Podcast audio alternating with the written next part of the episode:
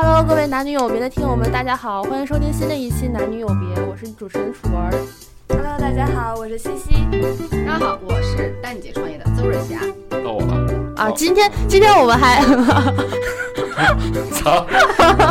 我都局促了。哎没事儿，你这别紧张你你自来熟了，你还局促个毛？别紧张，今天是你的主场。嗯，好吧。今天我们又请来了一位大家很熟悉的嘉宾，就是蛋蛋。嗯，我一定要，谢谢谢谢谢谢。我一我这个人做人宗旨啊，就是在哪儿跌倒的一定在哪儿爬起来。上次在这个节目这档节目啊，遭遇了人生滑铁卢，那今天一定要找回颜面，好吧？没有没有，评论里面都说我们是，就是说我们说我们三个总是针对男性啊，那是我买的水军。啊，怪不得。那今天开场主主题什么主题？今天我们的主题是职场相关的，就是在职场中是不是做得好不如说得好？嗯，嗯，不会又是我先说吧？啊，来吧，不会哎，你们仨人 这我操，我是嘉宾不是？你们要说我不是嘉宾，我就主持一下。操，嗯、先两个同事说嘛，啊好歹蛋蛋是老板，他得留到后头说呀。啊对，我我不要把我当一我嘉宾嘛先说吧，我嗯先说吧嗯我比较资历浅薄对这个话题啊，嗯，是个自己挖的坑啊，好吧？啊。嗯其实我谁提的这个选题啊？我西西嗯，那要不你先说？开始吧，西西。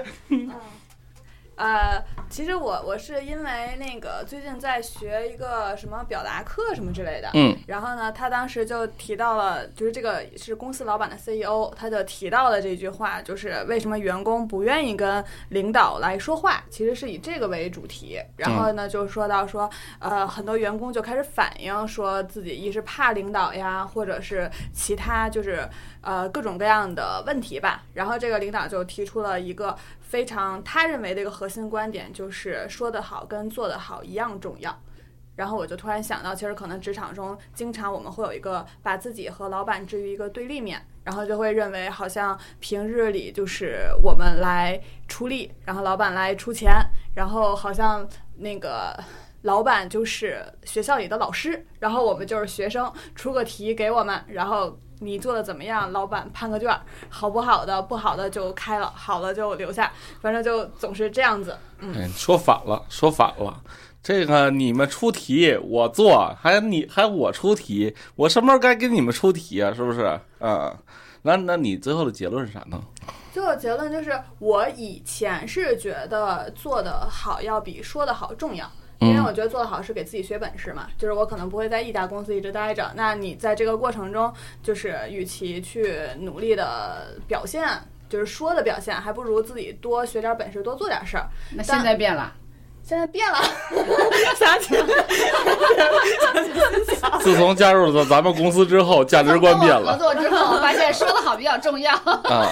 没有没有。后来我因为是那个那个 CEO，当时他说了一个话，就是为什么说的好跟做的好一样重要，是因为你在说的过程中，其实是在不断跟呃老板去在叫什么对齐吧，对齐目标，就可能因为你不去好说。互联网的表达方式，这个 好久没听到这个词儿了。对齐，对齐，就是说，你如果要是不去说，然后领导就不知道你怎么想，那可能嗯大家在完成任务或者是去完成一项目标的时候，就是就这个事儿，你你就说，呃，意思就是你说不好，你这个事儿也做不好。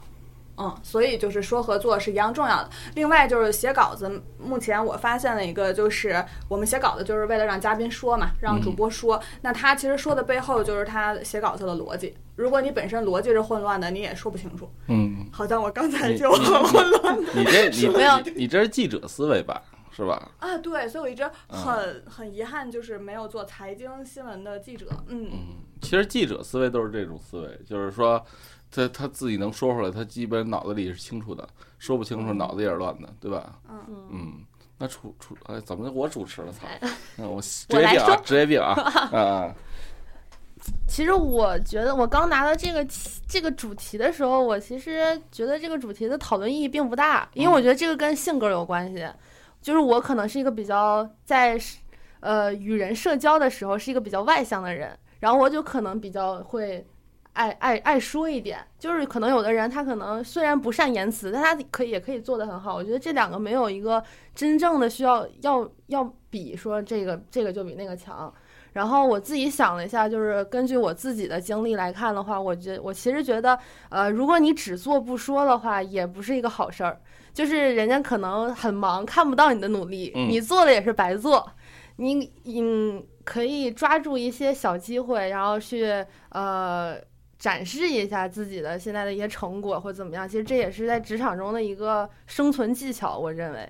然后还会有一些人可能是只是说，天天说的天花乱坠，但他实际上落地的那个行为一个都没有，嗯这也是一种很很不好的一个现象。就是可能很多人，嗯、他只会说，然后他让下面的人帮他去做，然后他把这个这个东西拿到拿到前面说，哎，这是我我们怎么怎么样，我们输出的一个这么一个成果，但其实他自己并没有付出努力，这是一。这也是一个很不好的，对吧？这是个领导，嗯，不不啥呀？完了，今天挖了第一个坑了，被我踩了。感觉怎么说都好像很局促，是吧本？本期十分紧张，我现在。就是感觉怎么说都不太对啊。那想想你呢？我觉得啊，就是呃，咱别说谁是领导，谁不是领导的啊，嗯就是我个人认为，刚刚不是，刚刚我说啥呀？我小的时候百分之百认为做更重要，就是我小的时候啊，因为我是这么个人，我只会做不会说，所以我嗯 PUA 自己说做更重要。其实并不是因为我觉得说不重要，而是因为我不会说，所以我干脆就告诉自己做很重要。对啊，我做得好，别人自然会发现。嗯嗯，但实际上呢，心里很清楚，从小就知道，心里很清楚，说很重要。现在我认为说比做更重要，就是我自己真的是这么认为的。为什么呢？因为做呀是一个基础答案，就是标准答案，你必须会做。你不会做，你你你来这公司干啥呢？你迟早会被淘汰，就是这么回事儿。你做的基础上，你如果不会说，可能能待的稍微长一点点，嗯对吧？但是呢，你也承担不了什么大的任务，或者说是什么升职加薪，可能离你就有点远了。我我理解是这样子的啊，嗯，因为就像你说的，我们以前认为说就是拍马屁，说就是吹牛，说就是奉承，啊，我跟领导多沟通一会儿，多吃顿饭，就是我，哎呀，好像不正当竞争一样。哎呦，现在想请他们吃顿饭老难了。就是过去小的时候觉得，哎呀，我和领导今天单独吃饭了，真的是不正当竞争啊，这这好像私下和领导套了近乎。对我怎么干这种事儿呢？不行不行，我得靠实力说话。我们小的时候就认为实力就是干事儿，啊对吧？嗯写的这个稿子，约的采访嘉宾，这是实力。但实际上说也是实力，真的嗯啊，因为说的过程中，领导也不见得多牛，他可能都不知道该怎么办。你一说一说，哎，领导知道该怎么办了，然后而且还按照你的想法去办了。你看这事儿就就是对齐目标了，你就看领导当然需要你了，对不对？而且你也能更好的发挥自己的价值了。我我现在认为啊，说有可能比做更重要。对，嗯，刘洪良，刘洪良是这个说的一个 嗯说派的典型代表 啊啊。他妈说的每次天花乱坠的，让我对接下来他说的事儿产生特别大的期待，每次都是失望而归。为什么呢？因为他他无限的拉高了你对一件事的预期，即使这件事儿啊就是没黄，也没有算失败，但是我操，跟你想的预期是不一样的，你知道吧？哎呀，但是不能说是不做啊，不做肯定是有一回嗯有两回，第三回就没有了，嗯这是肯定的啊。然后刘帆是他妈的从来不拉高预期，从来都不说，然后那是因为他也没怎么做得好，啊所以也没什么可值得说他也。他也从来不说，你知道吧？所以咱公司啊，你看这种极端的这个事情发生特别频繁。所以所以呢，其实我我后来看了这个标题，我反思了一下我自己。所以呢，这个我我我看完今天这个选题啊，我还真的认真做了点功课，思考了一下。我还真没做啊，我不像你们三个人，就是 临时你的思考仅限于来之前去了趟厕所，拉了泡屎吧。哎呀，我今天没拉屎啊，然后就是就是就是这个说的好跟做的好啊，其实我我我反思了一下我自己，我是零五年毕业，我上了三年你不，会想说你做的好吧？你听我说呀，我上了 我上了我上了三年班儿，我有限的工作经历就是三年，啊，其他都是自己创业啊。然后呢，我在反思我上三年为什么哎做的特别好，但是领导老他妈给我穿小鞋呢？是因为你说的不好吗？对，错，是因为你他妈说的太好了，你知道吗？不不不不，你超过了老开始了板对一个开始了员工的基本判断。你想啊，你今天是一员工，你做的确实挺好，你刘洪良做的还行，但是呢，你说的时候，对吧？情商非常低，老压制老板，说这都他妈都是我的功劳。都是我的，你说的太过了，你知道吗？不是你不会说，是你太跟他妈咱俩共过事似的，有鼻子有眼儿，我都差点信了。情景再现。哎呦，是你说的太过了，你太张扬了，你以为全公司都靠你活，然后你说来说去，老板当然不爽了，对不对？我这公司靠我活，怎么能靠你活呢？还真是，就是有点功高盖主的感觉。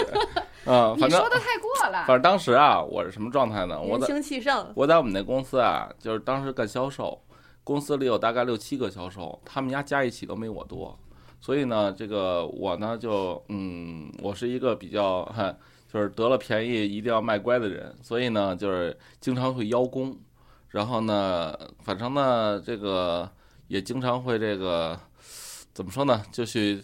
打压打压同同同事，什么嗯直接也不是打压呀，就是就北京人嘛，就是老侮辱人家，你知道吧？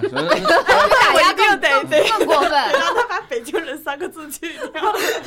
这这真的就是就就你看，哎，你傻逼怎么不行啊？你看你看，你看我，我今天卖了十套，啊你那半套都没什么，你一个月都卖不对了。我我老他妈嘲讽人家，然后我我现在反，我现在回头反思啊，就是我我要是如果那个时候那公司的老板看我呀，也挺不爽的，啊，这不就野狗吗？是吧？所以所以呢，我可能我觉得当时啊，其实老板可能没有直着说我这儿有问题那儿有问题，但是他确实心里很不爽啊。但是呢，所以是你说过了，是你说的太多，说的太好了，哎，对对？对对对，啊但是呢，他又不敢，或者是他又不想失去我，所以呢，他就他就只能忍着我。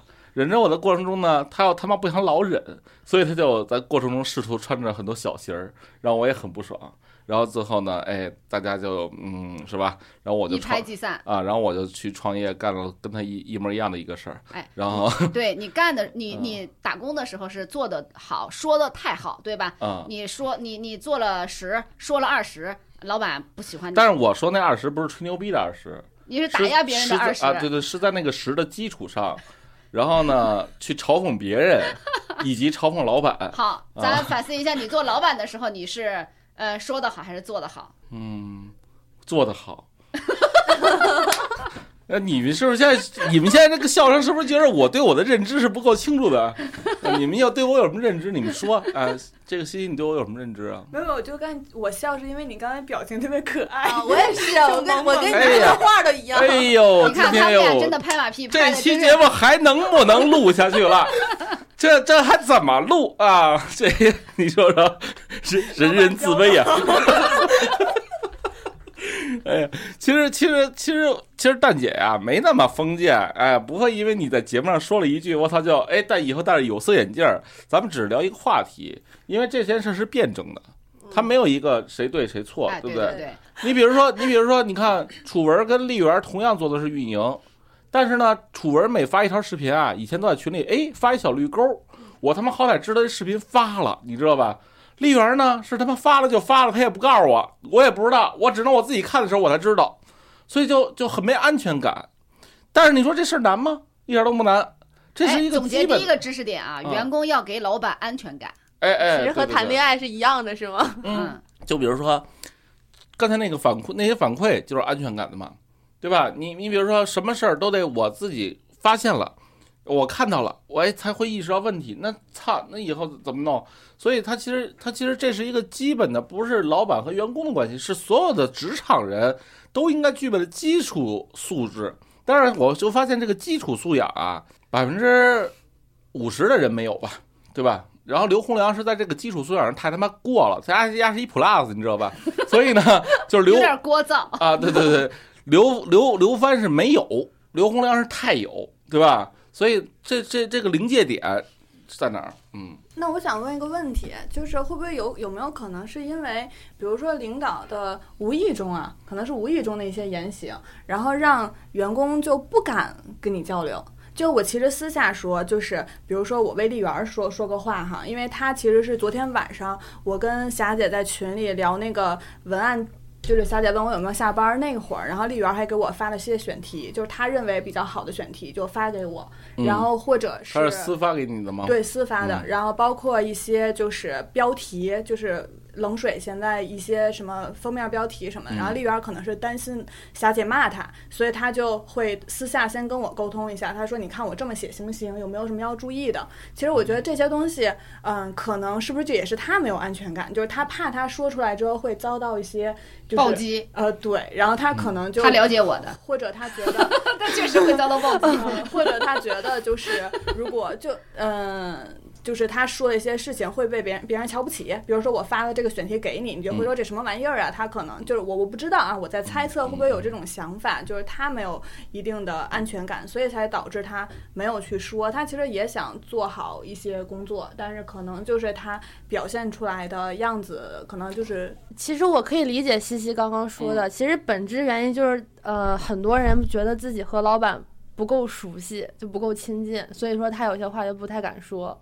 就我有很多同学，他们和他的老板之间就是感觉就是隔了一层，就像有的有上像上学的时候，很多人会怕老师，嗯，然后现在工作之后，他就会怕老板，他怕说错一个什么东西，老板会生气，然后会怪罪他，所以说他就不敢去那个主动的和老板说话，然后也不愿意跟老板多说话，就一多说话，他可能就发毛。所以说这种情况下，就是长此以往，他就会不太敢就是说自己的想法。比如说他明明对这个事儿，比就比如说他对这个选题，他有自己的想法，但他怕嗯说了之后挨骂，他就是因为长期的怕，就是积累到现在，所以说他就和老板之间的关系越来越疏远，然后老板也不知道你其实有这么多想法，所以这个其实就是我觉得在职场中，嗯，其实大家都是平等的，你不管你是老板还是员工，你嗯都是在做同样一份工作，你都是嗯为了把这个工作做好，起码在二零二零年以后是这样的，嗯，不是因为因为就是么叫二零二零？什么意思就是思？在在上个世纪九十年代，老板和员工确实是有剥削与被剥削的关系的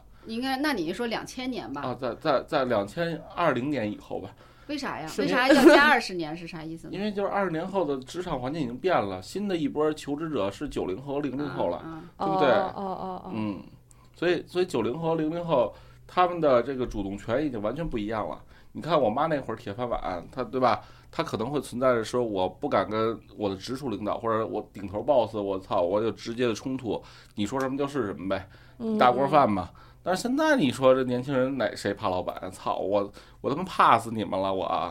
我怕我我他妈怕他们说错一句话零零，后整顿职场，说怕说错一句话，我操！你们又瞎想，瞎想完了之后，每然后又又开始意淫，然后呢又觉得我操，这老板这想着想着，本来我呀就说了一句话，我就比如说我随口一说，哎，然后呢他就想成了这个一大堆不好的事情，对不对？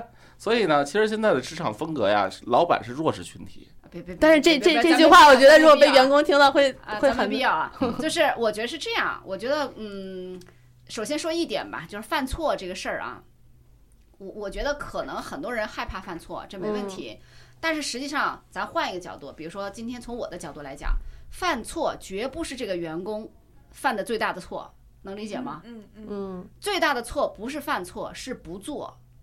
你什么都没做是犯、嗯是他犯的最大的错，你做了没做好，比那个要轻很多很多。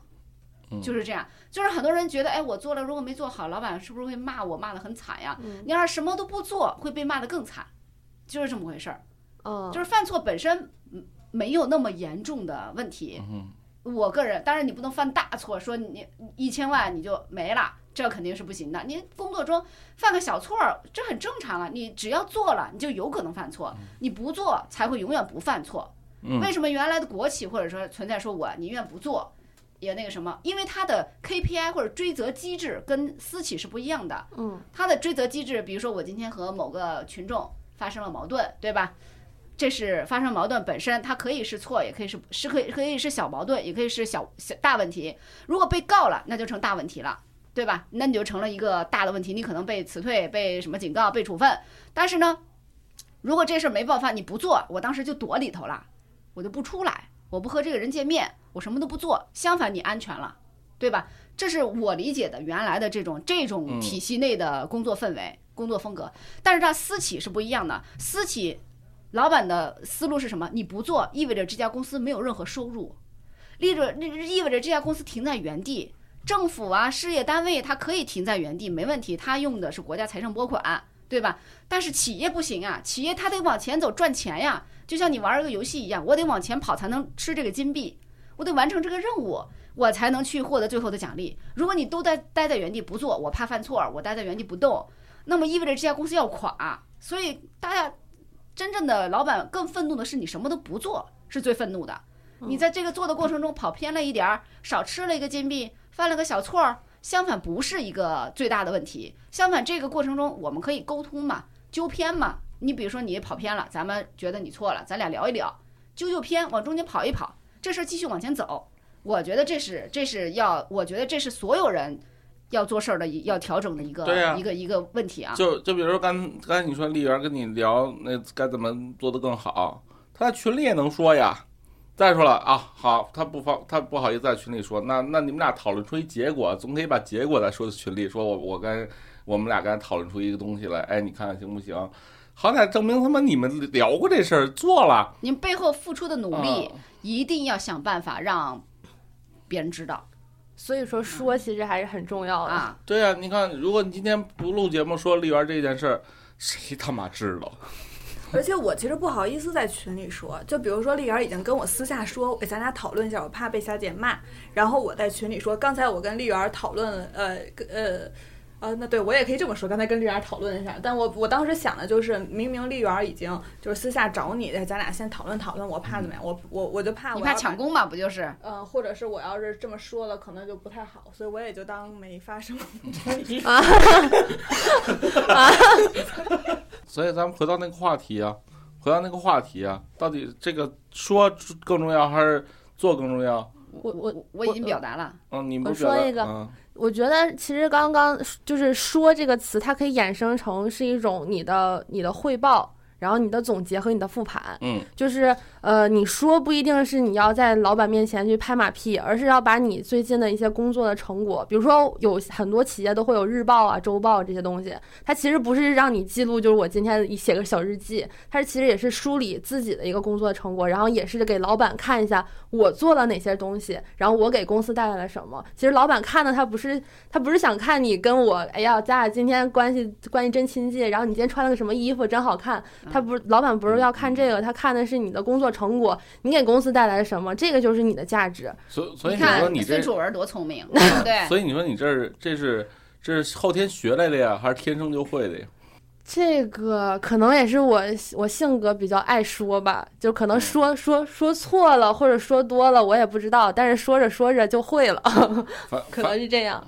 反正我是觉得呀，嗯就是能能言善善善善说的人啊，肯定是混的相对好的。我说句实话啊，单纯的拍马屁嗯。是这里头最不重要的一种一种表达方式，就是单纯的说啊，它是一种点缀。对，它就是可有可无的。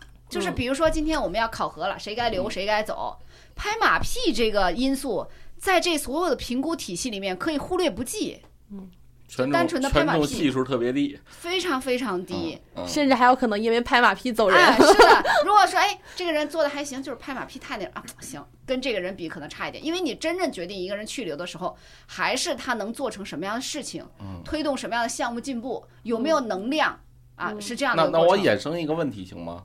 就比如说，如果一个人干得特别好，就是情商倍儿他妈低，我我我你觉得先好吗？呃稍等回答你这个问题啊我先前面有一句话没有他没说说爽没有说完，就是嗯拍马屁在什么时候管用啊？在什么时候管用？当这个企业面临危机，面临呃啊，能够给派系斗争的时候，拍马屁是有用的。嗯，就是这个时候我已经不看能力了，我要的我要的是人头，能理解吗要吗？忠心。哎，啊我要的是人头，我要的不是能力了。嗯，这个时候是有用的，就这么回事儿嗯，啊。只有这个时候拍完就是。霞霞姐和蛋蛋，嗯，要要看到时候看你们怎么站队。就是这个时候，你发现能力的权重往下降了一点了，因为大家都是有能力的人，对吧？嗯那就看哎。谁跟我关系可能能够走得更远一点，嗯就就就平时拍马屁就有点用了。嗯，好难抉择呀！想象了一下，好难抉择。不用啊，咱们小公司还没到那份儿呢。咱们小公司我总共二十人，到时候这套录音设备蛋蛋拿走。然后，然后那回答一下我那个问题，嗯就是那你说这个刚才咱们聊那一趴是说的重要还是做的重要，对吧？嗯那现在咱们聊一聊，其实就是咱们现在已经定了这个说呀，它不仅仅局限于拍马屁，它也在汇报。嗯但是有些时候呢，就是一个能力特别特别出众的人，可是呢，就是他妈情商特别低，说话老不招人喜欢。你说这个，哎，我觉得就是管理的人其实都会看《西游记》。其实有一个人，其实把《西游记》的呃师徒五人、四人，其实他做了一个非常好的一个分类，就是、嗯呃，领导是唐僧，对吧？没啥能力，谁也打不死，谁嗯妖怪一点能力都没有。孙悟空的，能力超凡，但是就是刺儿头，不服管，哎，不服管，谁都能打。猪八戒呢，懒惰，猪八戒情商高啊，啊，情商高 猪八戒对啊，那个沙和尚呢，哎，老实本分，能干活儿，情商一般，但是呢，呃，实力也一般，但是就是能干活儿，对吧？嗯就这么几号人物，你说孙悟空怎么管？猪八戒怎么管？嗯、这个呃沙僧怎么管？咱们公司不也都是这几号人吗？对不对？都能嗯归纳到这这里头，对不对？当然，你体型有点像猪八戒啊，实际上能力怎么要人身攻击呢？这怎么？那我到底能力是孙悟空是吗？啊不不不，咱高估自己了，高估自己了。咱们公司啊，没有，就是比如说，如果一般情况下遇到孙悟空这样的选手啊，我的感觉是这样的：普通的，如果他不是个孙悟空，是个六耳猕猴，对吧？嗯嗯六耳猕猴能力也很强，也想替呃去去给他取经，但是呢，人品不一般，对吧？跟跟唐僧不同心，其实是不同心的。嗯他有自己的目标，他其实想自己成佛嘛。说白了，他的那个唐僧只是他的工具。那么，嗯、那个那个孙悟空其实还是认唐僧这个师傅的，嗯，对吧？他还是讲感情的。嗯，他其实不仅为了成佛，还为了他师傅也能成佛，这是两种人，能力都一样，都非常优秀。那么对这这两种人，我觉得方法是不一样的。如果说咱碰到的是六耳猕猴，那就像楚文说的，用给你最好的平台，你往上爬，告诉你迟早有失有摔的一天，迟早的事儿。这种人迟早会摔的，我也不会给你使绊儿。为什么呢？我给你使绊儿，意味着你对这家公司创造的价值变小变小了。嗯，嗯我不会给你使绊儿，社会上有的是人给你使绊儿，你放心吧。嗯，收你的人多着呢。是是是是是，对吧？那么像孙悟空这样的人呢，我觉得可能就得你就是你，咱作为唐僧也得包容一点儿，就是你要允许下属比你厉害，嗯比你优秀，你要允许下属其实有点狂妄，我觉得是可以理解的。是那么还也要给他很好的平台，但是这个时候呢，你可能多一些关心，说，哎，其实你这个事儿这么做，可能把把方向，我觉得就够了。就是把把把握一下方向，那么任他天高任鸟飞，你就飞去吧。嗯但是呢，如果我作为师傅确实看到了一些呃风险，我会给你把把风向。到这儿也就这样的，你真翻了跟头，我也救不了你，就是这么回事儿。嗯但是对于六耳猕猴，我就是你爱怎么，你翻天覆地才好，你创造的价值，你去割韭菜，你去弄，你把这事儿，反正我享受背后的利益，对吧？到时候翻车是你自己的事儿，那肯定是不一样的处理嗯方式。但是你说，呀，沙僧算干得好不会说的人吗？他属于是吧？他属于沙僧是属于干得好不会说吗？嗯我操，什么东西都是人家扛了，操！猪八？戒是干得不好，说得好啊，所以所以沙，但是沙僧存在存在感低呀、但就在于他的能力是在某某一方面，他的能力嗯最这家企业最主要的矛盾是什么？他不是扛着担子往前走，他的嗯主要矛盾是在路上会遇到各种风险，是是说白了，他是个销售，他解决的是这家公司生存的问题。那么对于后勤团队，你会发现像沙僧这样的就是后勤团队啊，财务啊、行政啊这些东西，人力啊这后勤团队，对吧？嗯，后勤团队他就是个保障，他就得是这样的人。你让孙悟空去做后勤，做不了所以基本上公司是应该有配比的哈。啊。是的，比如说一个一个猴配他妈两只猪，呃配你妈十个沙僧，对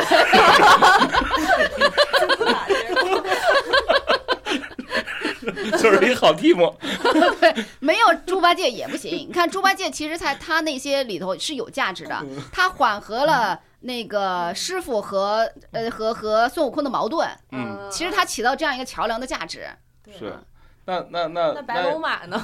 白白龙马，白龙马，白龙马是更不会说的，是吧？嗯后勤团队的小卒子，啊 属于属于沙僧管的。啊，沙僧的马仔，然后那家，刘洪良属于什么呀？是猴还是猪？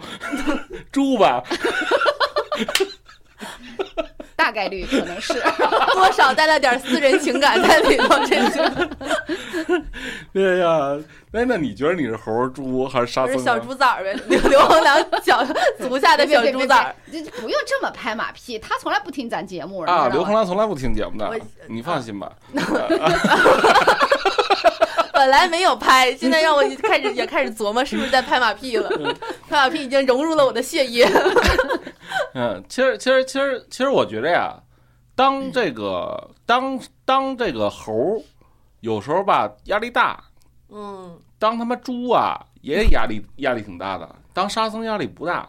你当白龙马。你仔细想，你这这猴儿天天想着怎么弄业绩，猪呢天天想着怎么谄媚，是吧都？要花脑子、花时间、都得花精力。都得他妈用脑子，唯独这个师师大师兄，这个师傅被这个妖怪带走了，他二师兄、大师兄和师傅都被妖怪带走了，他他他他妈的他不用动脑子，嗯，啊就是呃，沙那个师傅和和猴没了的时候，猪八戒就得往前顶了啊，啊，沙僧永远不用往前顶，对对对对顶的机会比较少。对，但是呢，你看这个从这个这个最后他们到天竺封神了之后呢，反正这个沙僧啊，他这个就分红是最少的，你发现了吧？是吧？他分红最少吗因？为沙僧多呀，从理论上沙嗯沙嗯对吧嗯？你比如说一猴儿，我操，这个十八金人之一了，那他妈的嗯沙僧不是啊，对吧？嗯啊，但是对于他来讲也够了，对对于他来讲足够了。对，但是这个社会呢，其实大部分都是沙僧嘛，就是就是忙忙碌碌一辈子这，很正常啊，嗯销售在一个团队里永远赚的是最多的，这很正常。不止销售，就是我我反而认为不是工种的分法，是就是特别想哎想往上走，特别想奋进的人，他啊，那肯定的，对吧你干得多，干得好，干的结果好，肯定是赚得多。就是这个这个世界永永远有两种职业经理人，一种是他妈的实干派的，一种是能说的。嗯，你看任何一个公司，包括原来京东请了一保洁的，嗯干了他妈半年就调岗，为什么呀？就是就是估计啊。是他妈特能说，把东哥给迷住了，然后他妈他妈到这儿发现狗逼不是，你知道吧？所以就就那啥了，对吧？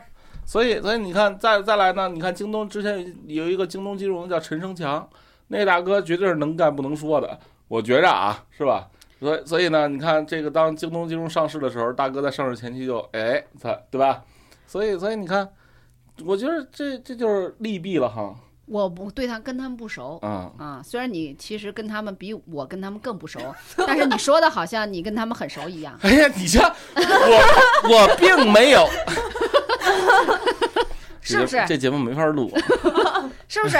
你说你见陈总的时间多还是我见多？那肯定还是我见的稍微多一一多那么一捏捏吧，对不对？嗯但是我肯定不能评价，我确实一个小卒子见他也就是很少的机会，对不对？你见他才那么一面，就你就能做出这样的评估来，我也是不止。一面啊，不止一面，咱俩身份不一样啊，你当年是他妈人家的这个员工，对不对？你跟他有几分钟的交流？我我甭管几分钟啊，我你当时是上下级员工的关系，我可不是，我是你们京东请来的贵客，对不对？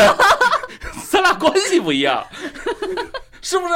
所以所以哎呀，这个嗯哎，那我问一个员工比较关心的问题嗯，就是升职加薪这一块儿。嗯，假设他如果能力很强，然后但他不会说，那会不会就是领导就看不见，以至于哎就影好问题响他的薪资？什么能力很强，不会说，对，然后就影响了领导的，就至少看不见嘛，给的绩效是吧？对对对嗯，嗯，好问题，那你先回答。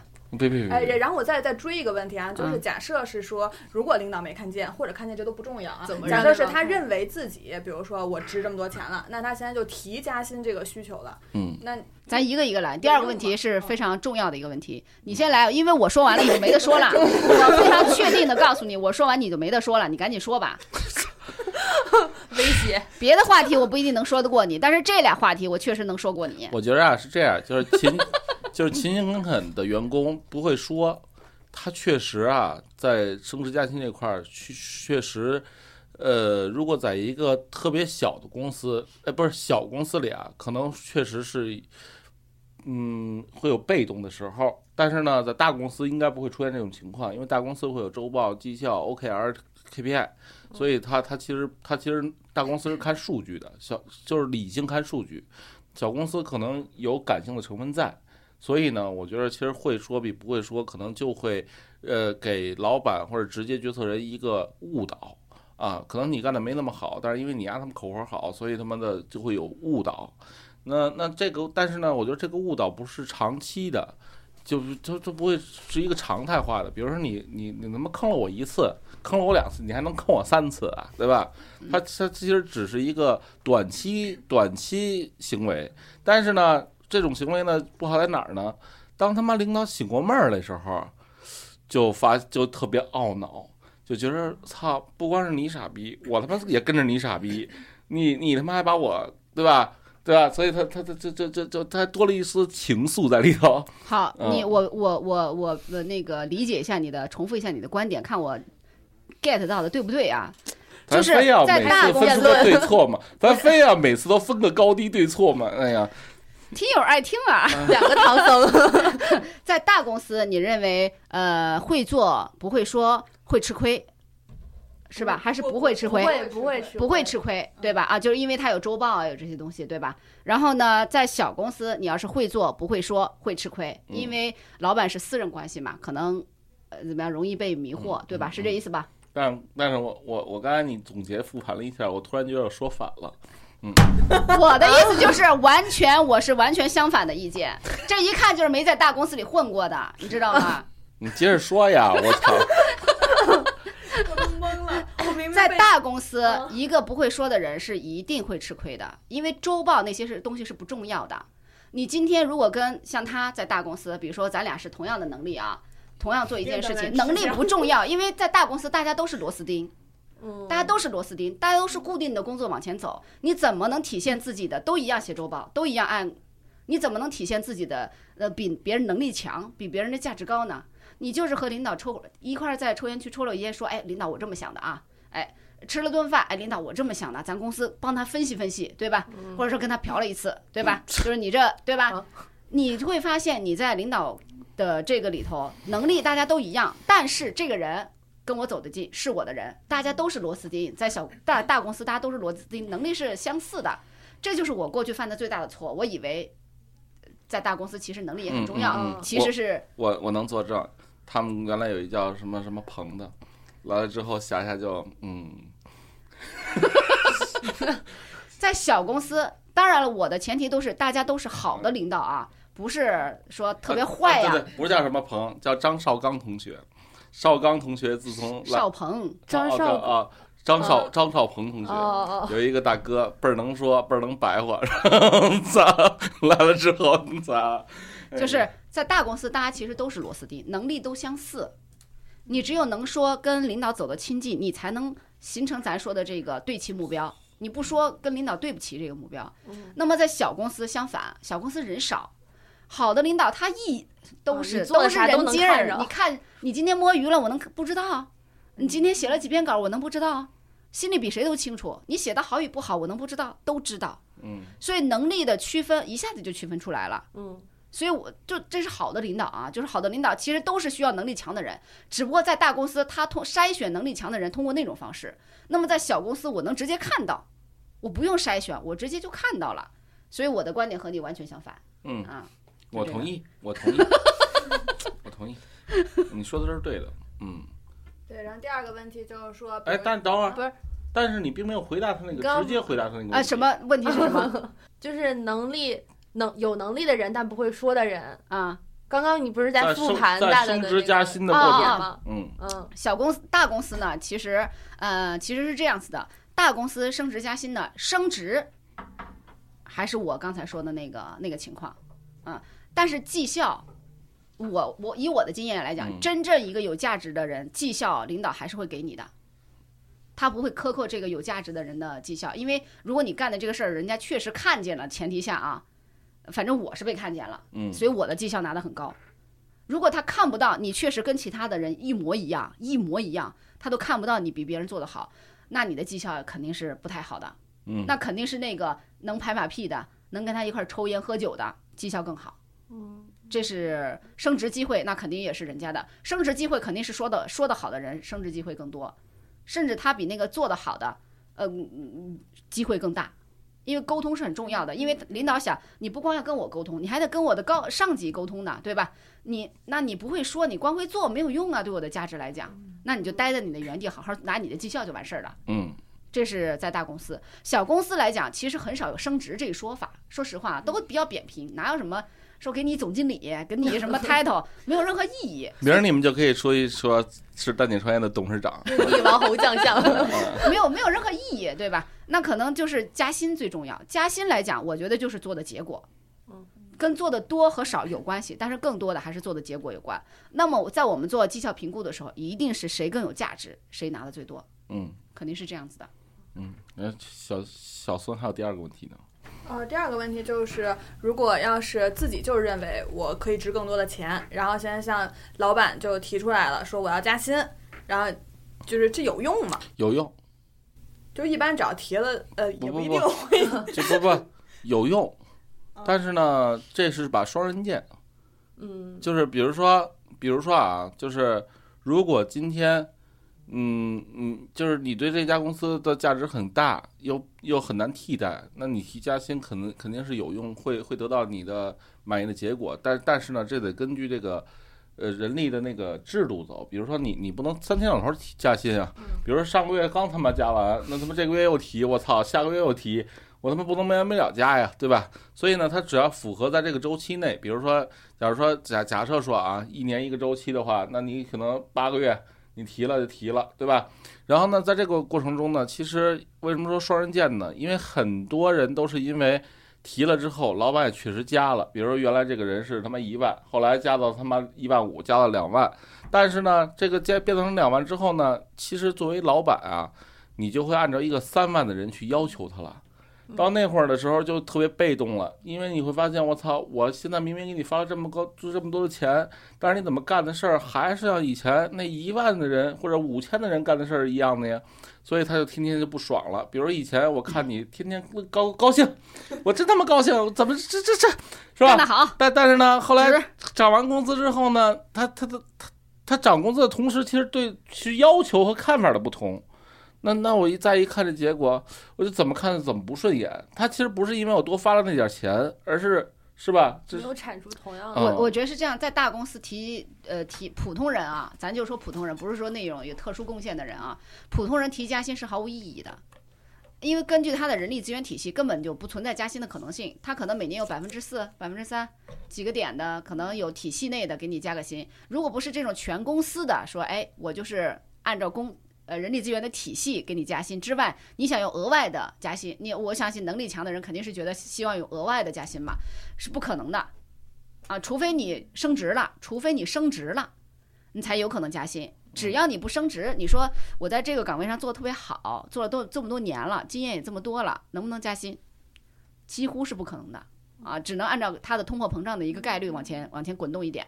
那么在小公司呢，提加薪是可以提的，但是看老板，说实话看老板。嗯啊呃，大部分老板是不会同意你加薪的，因为这些老板是比较非常精、非常清晰的、非常理性的。什么意思呢？就像他说的，一旦同意了加薪，意味着你知道你这个岗位其实换一个人做，比如说你现在两万，你要加到三万，其实说实话，这个系统起来了之后，什么两万、一万的人也能干这个。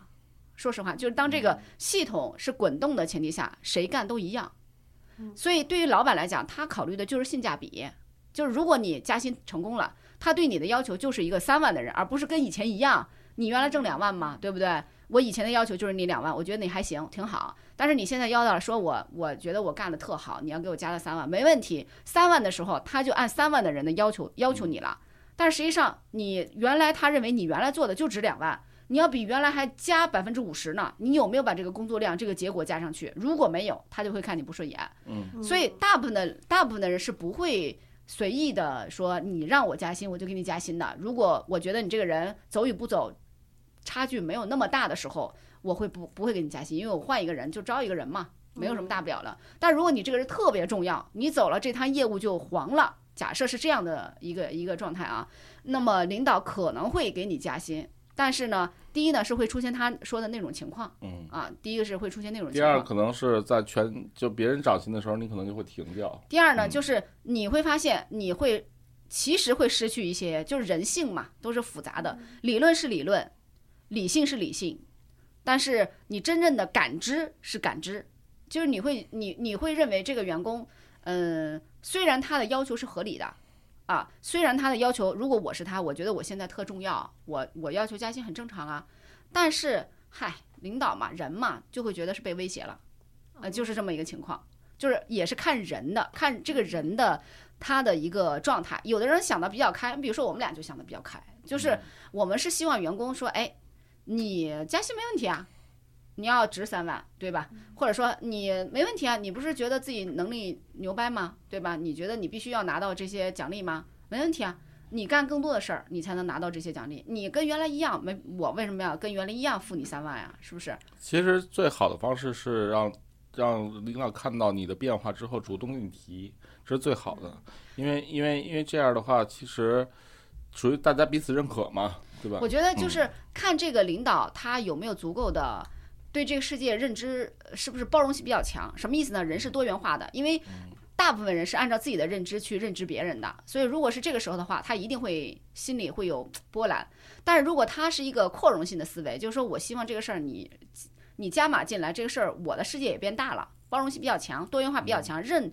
呃，承认多元化，承认这个世界可以变大，就是我们俩加在一起就这么这么点儿地方，加上你可能更大一些。那么如果是这样的人的话，他会说服自己选择接受你的要求嗯。啊，是这么一个情况。是是是，其实我特别想这个咱们公司啊，除了我跟瑞霞之外，还能有第三个、第四个、第五个、第六个，呃，这样的同事。然后其实现在我们俩最焦虑的、最困扰的是什么呢？就是他妈的所有的业务吧，都得我俩付出巨大精力才能带起来，没有一个人能，就是就就就你你知道吧？所以你就会发现这公司要老这样的话，永远做不大嘛。为什么呢？因为你的精力在哪儿，哪儿就会做得好点儿；你精力不在哪儿，哪儿就做做差点儿。那你看我，你看我最近，我他妈一人写仨号，然后拍俩号，再他妈录音频节目，然后呢，在每周四晚上做直播，这个卖课，然后每天晚上还得直播引流，还得参加商学院活动，就就就排不开。但是呢，你看就是没办法呀，那你说谁能顶上啊？比如说，就是我是想培养出一个编辑部的主编，没有啊，对吧？所以，所以，所以，我是我是想让这个，比如说有些事儿能独立出来，他他现在并不可以，就是所有人呢，就是这可能也是人性，就是所有人都是，比如有一大哥在前面顶着，大家就觉得我操后边儿哎安全，但是大哥也他妈不想再顶着呀，大哥也想他妈让你们顶着呀，操！其实我们俩特别想退休，你知道吗？世界是年轻人的，真真的真的是这样的，就是就是就是我我我我后来我后来这个每天其实都在焦虑的是，咱公司怎么才能做大？比如说，比如说今天咱们所有的人，比比如说二位孙小孙，然后加上大乔和小乔，啊，大乔、小乔，然后琪琪、刘洪良啊，然后包括刘帆什么的，你都能都能管一摊事儿的话，就从我这儿摘出一摊事儿的话，我就有精力干更更多的事儿。那我干更多事儿，又有人能顶上我干的那更多的事儿，咱们就能干更多的事儿嘛？操！其实通常我们会有一个呃普世性的认知啊，就是说一家公司的天花板基本上就是老板的。老板的能力就是老板什么样，这家公司的天花板是什么样。嗯我们俩呢是充分的认知到我们俩这能力呀、一般般，你知道吗？所以特别期待在这个过程中有能力嗯，哎优秀的人帮我们把这个世界拓拓宽一点。其实是这样子的，如果所有人都跟我比我们还差，或者能力比我们更比我们更懒，对吧？那可能就这个世界就这么就这么点儿大，我们俩就这么点儿东西。是我还真不太介意别人情商高不高，跟我说话是不是顶撞我、侮辱我了，无所谓。我刚才你掐掉的那一段儿，不是，不是，我虽然骂骂两句，但是我倒不会因为这种事儿怎么着，该嗯该怎么着那还是怎么着嘛。就是我还真是希望啊，这咱这以后公司，你看我是怎么想的啊？我跟你说下我的想法，比如说刘洪良要牛逼了，刘洪良牛逼了，应该是怎么着？应该是拉出一条团队来。你去干一公司直，直接干一公司，成立一媒介，不光给单女创业的服务，同时还给所有的账号服务。嗯，然后对吧？他这边还能给给各种的品牌方，我甚至能帮你上央视，上他妈分众传媒，上上达人、投小红书、投抖音都行，这是流量，他独立的公司可以自负盈亏的。那比如说李淑芬儿那个账号，我接下来我想怎么做？我想有一个人能够，哎，里面也成立一公司，不光有李淑芬儿，还有李淑芬儿聊美美妆，李淑芬儿聊汽车，李淑芬儿聊家居，李淑芬儿聊保险，李淑芬儿聊理财，操！那那那那那那那其实就不是说我靠着我一人写稿了，他可能是一个公司，也是这么一套班底，一内容编辑部、漫画插画师，然后还有后期剪辑，他可能就复制了一个蛋姐创业的现状。他可能李淑芬这一个号又有 IP，还能衍生，还能赋能什么零食各种东西做这种 IP 的交换。那么比如说再再来说，当时我想让琳琳干嘛？我不是说让琳琳就卖一课。我想让他他妈做一商学院出来，有有多门的线上课，有不同的线下课，它是一个整体的商学院体系。我想让文超干嘛？我想他妈让文超把知识星球变成一个蛋姐的一个社群，对吧？这些都是可以独立成一个公司来做的，咱们可以内部独立结算都行。但是呢，没人能成为这这些公司的 CEO 啊，这才是最大问题嘛。啊，你你你，比如说我我我我我说这个李淑芬，咱们现在独立吧。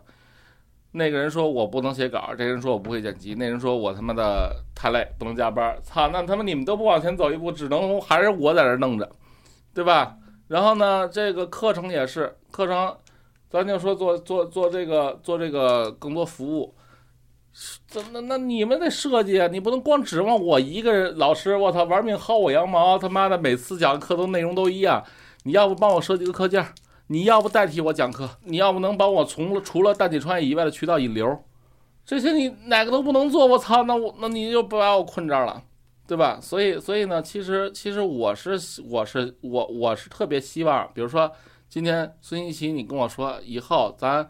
咱他妈的这个，比如内容编辑部，哎，咱以后咱就就就我我也胜任了，我也能搞了。操，我带着一帮人，我滴了吧啦的，我把这些现有的号都他妈整起来了。我特别希望升职加薪，你你你你你当我老板，对吧？啊，当你老板你就给你踹了，我告诉你。然后然后比如说楚文跟跟女琪琪还有鹏飞仨人成立一个公司，我他妈投点钱，你们把李淑芬做出一矩阵出来，对吧？我我给你解决商务问题，甚至你们到时候自己都能解决了，对吧？这多好啊！嗯，但是但是现在呢，你看我不管他妈就没法弄。说白了，我们俩就像躺赚，你知道吗？嗯，你们都起来，我们就躺在中间。哎，这个行，有点儿，那个有点儿。就是大部分人都在纠结的是，我这月到底发一万还是他们一万二，还是他们一万五？但是我现在天天是，你要是。咱俩有同一个梦想，同一个世界的话，你不用纠结你现在是一万二、一万五，还是他妈一万八、一万九。真做到那一天，那公司百分之百分之二三十的收益都是你的。但现在有个问题啊，我就是觉得，嗯，可能蛋姐没有，我不知道，就是还没来太久啊。就是像有的公司，不是还行了。不是我说像马云啥的，他们会专门有定期画大饼机制吗？就是我的意思就是说，你想的这些东西，是因为今天恰好有这样的一个主题，然后我恰好邀请到了你这样的一个嘉宾，然后咱们恰好就说到这个事情，然后你你你说到这些东西，然后呢，比如说，因为我觉得像楚文或者我，我自认为啊，就我俩应该都是那种想多做一些事情的人，但是可能我们俩，就比如说我们俩不知道公司战略发展，对，或者我们俩可能看到的就是只是说在现有的情况下，比如说一，我们俩能做到。一点一，一点二，但是我们俩从来没有想过说把这个一变成十，但可能就是说我们也想，但是说那个角度考虑，可能就没有这个。我觉得就是老板和员工他的思维是相反的，老板是想我我先我你先给我干活，你干完活之后我你想要多少我给你多少，但是更多的员工他想的是。你就给我这点儿，我凭什么要给你干那么多？他的思维是相悖的，所以说就会产生。以前呀，我愿意老画饼，以前没有人听，是吧？画着画着吧，操，自己都信了。就是就我每次真是当事儿弄，最后呢，就是你会发现会出现几种结果。第一种结果是这事儿成了，哎，大家这个开开心心，有人他妈挣着钱了，有人升了职了。但是这事儿没成的时候。就会有人说你他妈在画饼了，然后呢？但是他不会考虑的是为什么没成，因为之前你可能不知道，之前我操，比如我我我蛋姐创业，你想也八年了，八年，天天就是画饼，就剩画饼。在这个 不不，在这个过程中，在这个过程中，我想干的事儿有很多，为什么干成的事儿又少呢？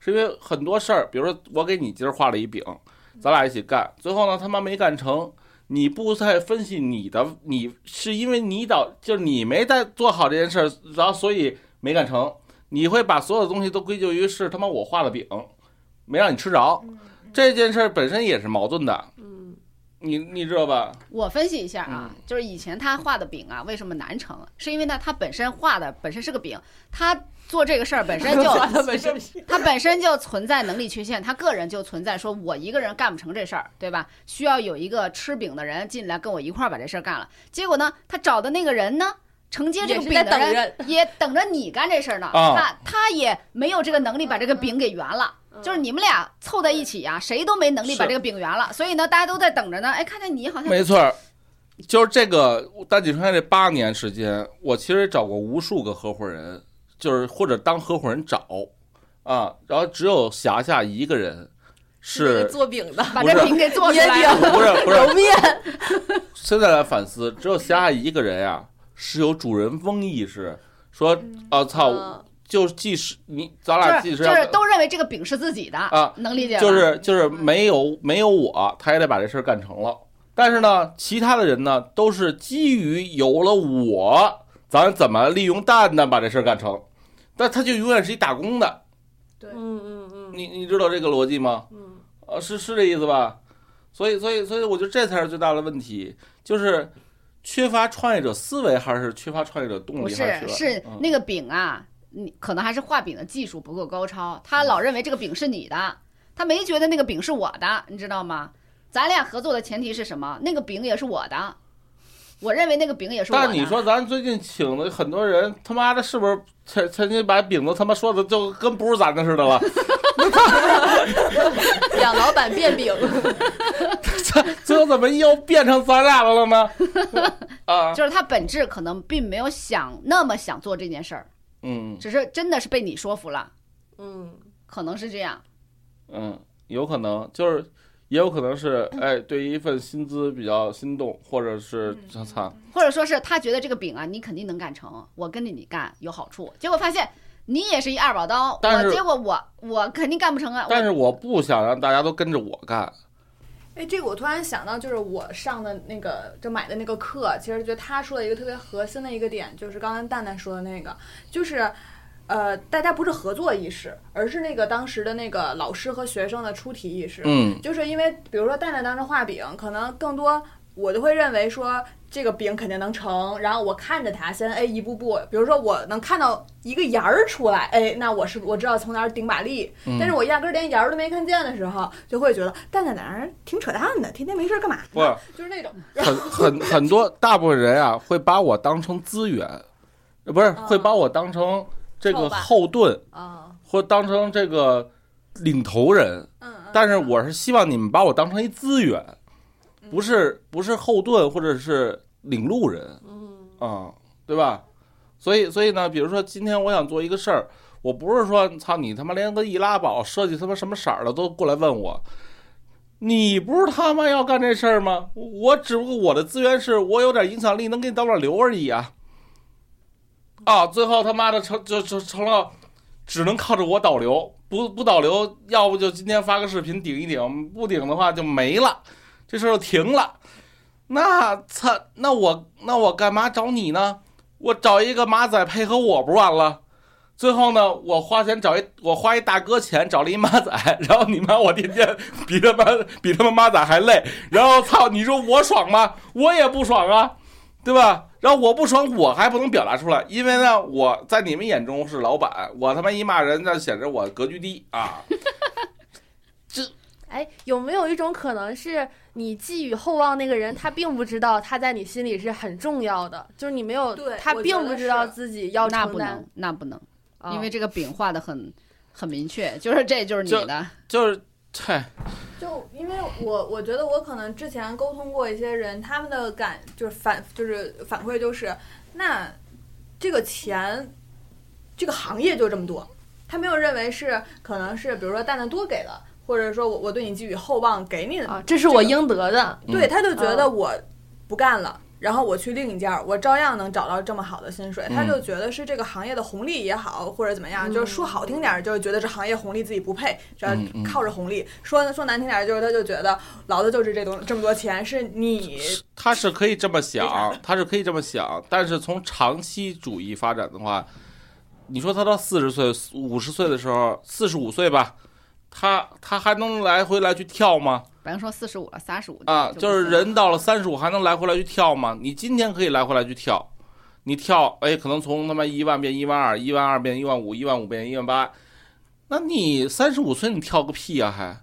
最后你发现你蓦然回首，发现老子他妈这十年就一直在跳了，然后跳来跳去跳下去，没好像他妈真实的对自己说，我好像没干成一件事儿，然后对外说呢，我他妈给这事儿加持了，我我是他妈那个事儿背后操盘手，操，最后呢还是不行啊，所以从短期看，它确实有收入的跃迁呀，因为你不这么跌哒哒哒哒跳，你可能你可能在三十岁的时候，你你你，比如说你挣你挣一万，他挣一万二，为什么呢？因为他跳了三次，你也在一家公司，但是呢，到了三十五岁呢，那到三十五岁，那个挣一万的你，可能因为一直做了一件事且做成了，突然变成一公司 CEO 了。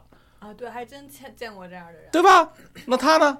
他被他被他妈裁了，为什么？因为他跳来跳去，跳来跳去，他被裁了。所以，真正的人生分水岭不应该只看短期的东西啊。我觉得不同的人不一样吧，就是其实这个命题我们在二十刚毕业那那段时间大家都讨论过，有的人确实认为在一家公司十年二十年最佳选择，那有的人可能就觉得不行，我要两三年三四年就要跳一个，为什么呢？因为人的成长经历是不一样的。你比如说我，我最早是必然要跳槽的，为什么呢？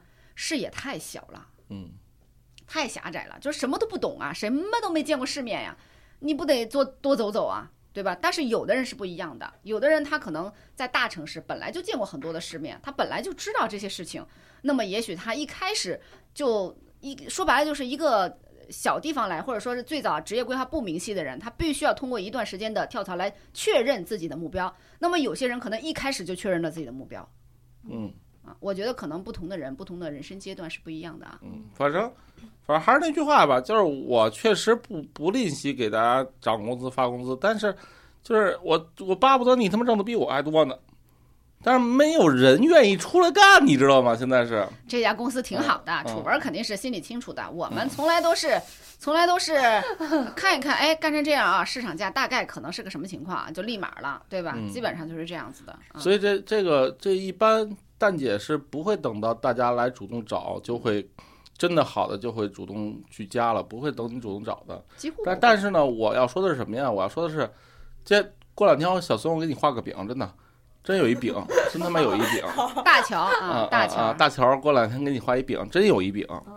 真有一饼。但但是我我真的希望咱不光是录节目啊，咱交交交交心，就是说，开始画饼了，已经。就是就是他妈那个饼啊，你吃完了绝对是能当 CEO 的，哦真的是是吧？有这个概率啊，你那个饼啊，就是，但是呢，那个饼怎么吃呢？就是任何一个饼啊，要给你要给你画了，我跟你说，要给你画了这个饼，绝对是什么呢？绝对是我不希望是你在我的带领下做这个事儿，而是我他妈在你的带领下配合你做这个事儿，嗯，就是你，我只是你眼中的一工具，一资源，但是呢，咱别玩一个最后我操，我又成带头大哥了，等于我现在除了要写仨号。拍俩号，然后还得他妈带着你，那我操！面楚文，你不是主持吗？都 没事儿了。是吗？嗯，我觉得，我觉得蛋蛋不要再执执着于这个揉面，找找找人继承你的饼，就是嗯，其实就是不是找人继承，是分享给你一块呃有希望的饼。有希望的饼。啊其实我现在明白，蛋蛋分享的是一个配方或者是一个菜单儿是那种东西。对，啊，没毛病。但是呢，大部分人呀、是看着你那个思想想法是做不出来这个饼的，能理解吗？嗯，大部分人还等着你帮他具体指导呢，先先和多少面呀，最后就多少水呀？最后就他妈发展成了，我又得给他钱，还得给他饼，然后啊，对嗯，啊，只有我这个一个当时已经老木咔嚓眼儿的人还会做饼，所以就把这个饼做出来了，你知道吗？嗯但年轻点儿都不行，你知道吗？我我当时只跟他说孜然味儿的饼可能能大卖，他就去自己找配方，自己去和面了。但是大部分人呢，比如说我说孜然味儿的饼好卖，那我操他等，着你给他孜然呢，给他妈何止等我孜然啊，他们起锅烧炉子都是我操，期待蛋蛋饼屋 对吧？开业大吉。嗯，然后最后我操，最后我一看，他妈从他妈烧炉子到和面到进原材料，到最后卖都是他妈我一人儿，然后操，最后呢，这个哎，老板，你这不好卖呀。啊，你你你怎么不给我涨工资啊？操，你说，哎，然后因为因为卖出去饼了嘛，因嗯，为最后他妈的确实市场证明孜然味儿的饼确实好卖，咱也做出来了。操，卖完之后呢，他过来说，哎，你怎么不给我涨工资啊？那我他妈心说了，他妈做饼这整个环节都他妈我做的呀，对吧？啊，好吧，我今天说的有点消极啊，负面啊没。有没有，都是过去式，过去的时候 事嗯事情了，对不对？展望未来。不好意思，我还有最后一小小问题啊，就是你你在分享这个饼的时候，你是希望它成的，对吧？当然了，他哪个饼都想成，对，但是现在其实就是说，所有事情做事情都有概率的。然后我觉得很多人他不愿意去做做饼，这个原因是因为他怕做不成。然后呢，就是然后比如说我既没把事儿做成，然后比如蛋我比如这么说吧，我认为蛋蛋能让呃，我认为蛋蛋认为我能把事儿做成我。跟你说啊，他之前找的那些人，大部分啊都还没考虑到你这一点啊，就是还没考虑到这个事儿成的概率呢，还没有能力判断这个事儿成的概率呢。我的理解是正确吧？嗯，就是大部分他以前找的人没有这个能力判断说，哎，你说的自然味儿的饼到底好不好干呀？他没有这个能力，只是觉得，哎，这个人他这个大佬我认识他，他觉得自然味儿的饼能做出来，那肯定是能行。他要是能把孜然味儿的饼做出来了，我不就跟他一块儿，对吧？能吃上吃上一口了吗？大部分人是这样的。嗯，然后万一这饼要没做成，我就会觉得，哎，那这既就是不是有浪费时间的问题，然后或者是说也有那个浪费了蛋蛋期望的问题。但是就是是这样，比如说在这个过程中，你你你虽然就是找炉子、弄饼什么的这事儿都你干了，嗯，然后只不过就孜然味儿的饼没得到市场验证，那么我通过这件事儿看到了你能他妈找炉子，你能和面呀，那咱弄一芝麻味儿的饼不是得了，啊，对吧？但就比如说，我会担心说，在这个我又找炉子弄上，然后蛋蛋花钱了呀，他赔了呀，没人想你这么多呢，又没赔你的钱，对不对？不其实是，但最终就是因为没没结果，然后我就咔嚓了。其实是这样，你仔细看，现在阿里、腾讯投过好多公司，都是什么公司？都是就是看到这公司 CEO 牛逼，干脆把你丫收了，他妈的过来当职业经理人吧。像蒋凡什么都是这么来的。然后包括现在抖音的负责人刘楠，也是之前不是在字节体系的，也都是后来收了一团队给他直接收了。为什么呢？就是因为在这个过程中，他已经证明了他能够自己起锅烧炉，然后给你一个更大的炉子。对对对对对，给你更大的平台而已。所以所以其实这些所有的人，核心特点是他能够，就是他能负责，对一件事负责，他愿意负责。你会发现当下没有太多人愿意为事儿负责。就比如说今天，假如说啊，今天一个稿儿，假如说出问题了，没有人愿意为这个播放量负责，最后谁负责？我负责。今天这个这个月广告不好，这个这个找不着广告主，没有人愿意为这事儿负责，他只会怨天尤人。然后我我得他妈为这事儿负责，我才跟人喝酒去，对吧？那明天他妈有一个事儿干成了，哎，有他事儿了，干成了都是大家的功劳，干不成都是他妈我的问题，对吧？那假设说，你看，就比如李淑芬那个漫号、漫画号，我出差，比如说以前我没跟楚儿有分工的时候，我他妈出差真是断更，没有人说一这个防止断更，补一下漏，对吧？所以那你说那他妈啊，那李叔叔做成了，你们他妈当年都他妈的一都都都隔岸观火呢，我他妈凭什么把饼给你啊？是这逻辑吧？啊，这事儿不糙吧？就是当当时我我操那边都袅袅炊烟了，马上都他妈要上市了，突然少了块碳，然后呢，我他妈这会儿啊出去卖炭去了，就他妈少这一块儿，你们家正好有，你也不给我，但是呢，我他妈回来之后呢，说，然后然后然后我操，我他妈进度耽误了，但是我后来也走起了。这会儿你拿出一块炭，说当当时你干嘛不管我要啊？我也有啊！操我他妈的，对吧好？生动啊！是这意思吧？嗯，啊，所以所以所以这事儿吧，就在员工和老板之间会就会有矛盾，就会有鸿沟。你就你就是员工就会觉着，操，这老板就是抠儿。你看李叔都挣这么多钱了，干嘛不给我涨工资？老板他妈心说了，呀，挣钱跟你有毛关系啊，对吧？那你说是不是？所所以所以所以你看，什么叫责任？责任就是你不不要觉着你是第二责任人，你就会放任这件事儿，等着先等第一责任人去去搞定。嗯。你只有这样的话，你才能成为第一责任人，因为因为所有的利益都在第一责任人那儿拿大头，对吧？啊、是是这意思吧？嗯，所以当时你看霞霞来搞蛋姐商学院的时候，他就压根儿也没想我起什么作用，所以我他妈迟到不来都行，当我来就是锦上添花，绝对不是雪中送炭，只有这样才行啊，是吧？听完蛋蛋说的，我对画饼又有了新的 从贬义词变成了褒义词了。而且我每次画的不是饼，是我真心觉着做成这件事儿对咱们所有人都有好处。比如说，咱们今天做成了一件事儿，咱们公司每年多挣一千万，那我他妈干嘛不能拿出他妈十万块钱普度众生啊？对吧？我普度了众生之后，这员工的稳定性、积极性都会增加呀。因为我他妈落了九百九，你落了十万，对于我来讲我也他妈认呀。但是这会儿有一人说，我来，我能带领大家去的，都不用你操心。操，我也能一千万。你先拿走五百，剩下那四，剩下那五百，我他妈再拿十万普通众生，也可以啊。因为这样对我来讲利益更大化，对吧？因为我如果找十个这样的人，我就有他妈一个亿呀、但是你看，我如果突然发现自己好多好有钱，不是你看啊，如果我拿出百分之八十做一件事，挣了一千万，那证明我还有百分之二十的精力做第二件事，甚至做不好。但是这会儿呢，如果有十个人都能够拿出你们百分之百的努力，甚至百分之二百努力做成这件事儿，那咱们咱俩聊什么薪资待遇啊？你他妈直接拿走五五百万，剩下五百万我也挣了五千万呢，我也比我自己吭哧吭哧挣一千万强啊。这个是这个是我的想法，但是到了大家的脑中呢，这就是他妈变成画饼了，这就变成一个不切实际的妄念。嗯，那为什么马云可以能做成今天这样，蛋蛋做不成？是因为马云他妈有一十八罗汉，十八罗汉各自独当一面，对吧？然后不能独当一面的，在这过程中就会离开。那么，那么蛋姐为什么做的永远做不大呢？是因为这个过程中只有我们两个人，只有我们两个人能够扛点事儿，其他人都不愿意承担那个缺和责任缺十十十六个，缺十六个。啊，对吧？我我换我换句话讲，如果今天刘洪良承担了这个，把媒介不仅仅是一公司的媒介，而是一个做成一媒介公司，他他妈一年挣五百万，我到手还两百万呢，对吧？那么今天楚文如果说跟琪琪他们弄成一个他妈矩阵，李淑芬李淑芬一年挣他妈两千万，我他妈起码到手五百万吧，对吧？啊，然后那一千五百万你们发你们分呀，你们发完工资交完房租你们分呀。那会儿你考虑的是你一个月发一万二还是一万五还是两万吗？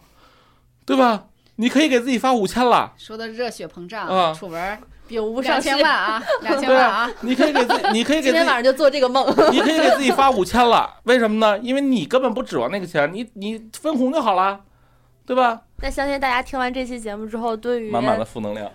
什么你这也不是嘛，就是对我觉得会对很多人在职场中会有一点启发的。比如说，我就对老板的这个饼的这个概念有了一点新的思考。嗯然后包括呃，我们开头说的主题就是做得好和说得好，相信大家心中也自有定论，然后可以在评论区和我们互动一下。然后关于呃接下来我们要延伸的主题呢，大家也可以在评论区投稿，然后欢迎大家多和我们互动。那我们这期节目到此结束，嗯下期再见。听懂这期节目的，接下来肯定能升职加薪。嗯，好吧，男女虽有别，是男是女无所谓啊，拜拜。安能辨我是雌雄。